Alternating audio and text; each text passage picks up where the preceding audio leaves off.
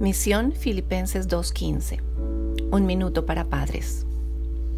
En estos tiempos tecnológicos en los que la mayoría de nuestros hijos ha cambiado un balón por un celular y el patio de la casa por la privacidad de una habitación, como padres debemos velar por su salud física y motivarlos para salir a jugar en el parque, nadar en la piscina, saltar en el trampolín o simplemente caminar con el perro alrededor del vecindario.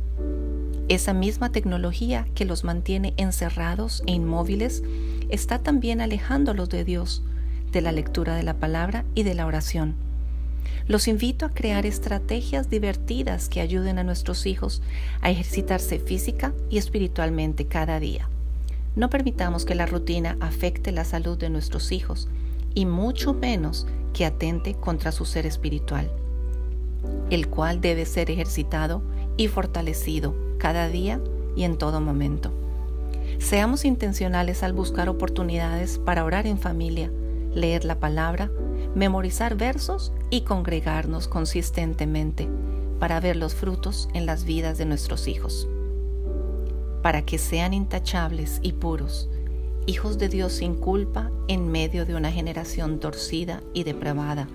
En ella brillarán como estrellas en el firmamento manteniendo en alto la palabra de vida.